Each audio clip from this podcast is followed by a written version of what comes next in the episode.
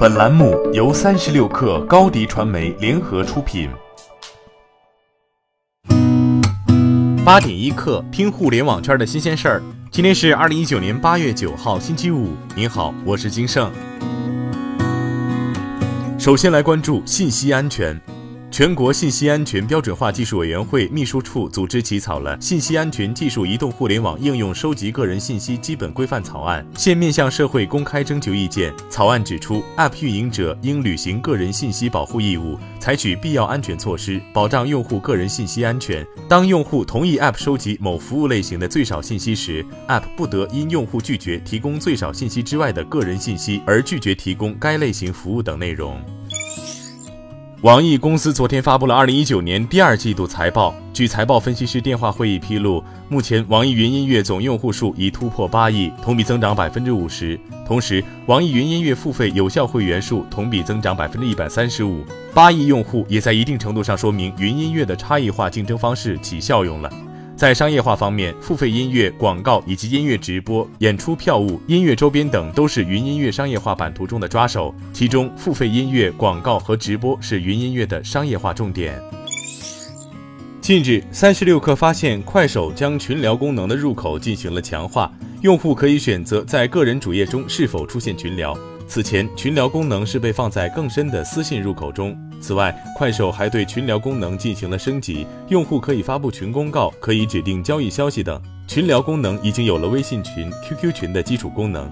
目前，快手的群聊可以通过搜索加入，也可以通过群成员邀请加入。经审核的群聊还可以分享至微信、QQ 和微博等社交平台。中国消费者能在正规渠道买到星巴克包装咖啡了。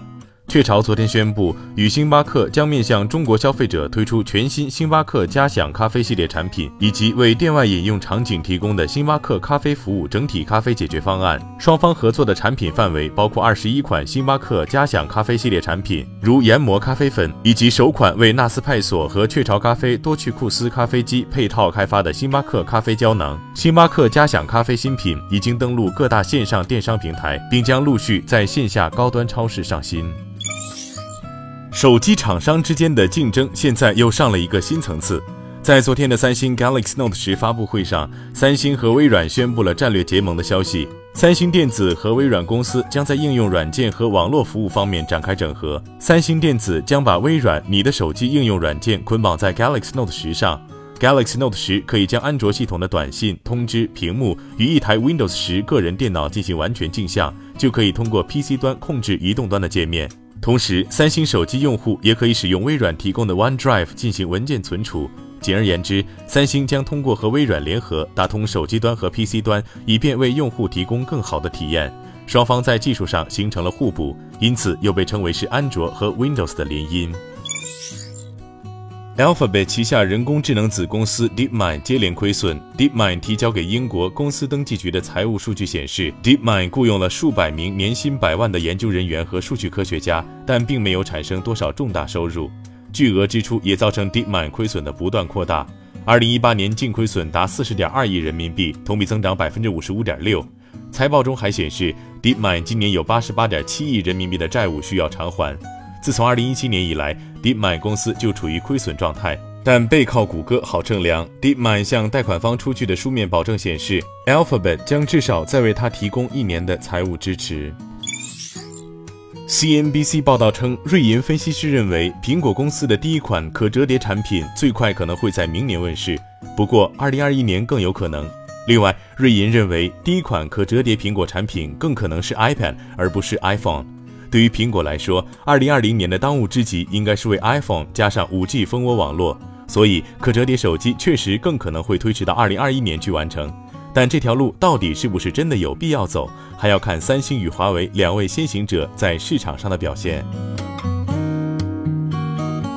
八点一刻，今日言论：针对字节跳动进军搜索引擎业务，百度 App 总经理平小黎说，搜索与信息流两个产品高度相似，但是并不同。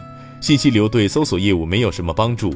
平小黎认为，搜索面对的是上亿级的网页库和内容库，而信息流是从十万、百万的内容库里去推荐内容，且内容比较标准化，因此搜索和信息流需要处理的数据相差好几个量级。平小黎还认为，搜索现在不仅是技术的竞争，更是生态的竞争，不仅是信息，还有服务。高鑫零售首席执行官黄明端透露，高鑫零售将会上线与阿里深入合作的超猫共享库存的项目。此外，高鑫零售会深入与阿里合作社区团购以及前置仓等。黄明端表示，尽管现在前置仓都竞争激烈，大多处于烧钱阶段，但是高鑫零售希望能够通过与阿里的资源打通，展开深入合作。好，今天咱们就先聊到这儿。我是金盛，八点一刻，咱们下周见。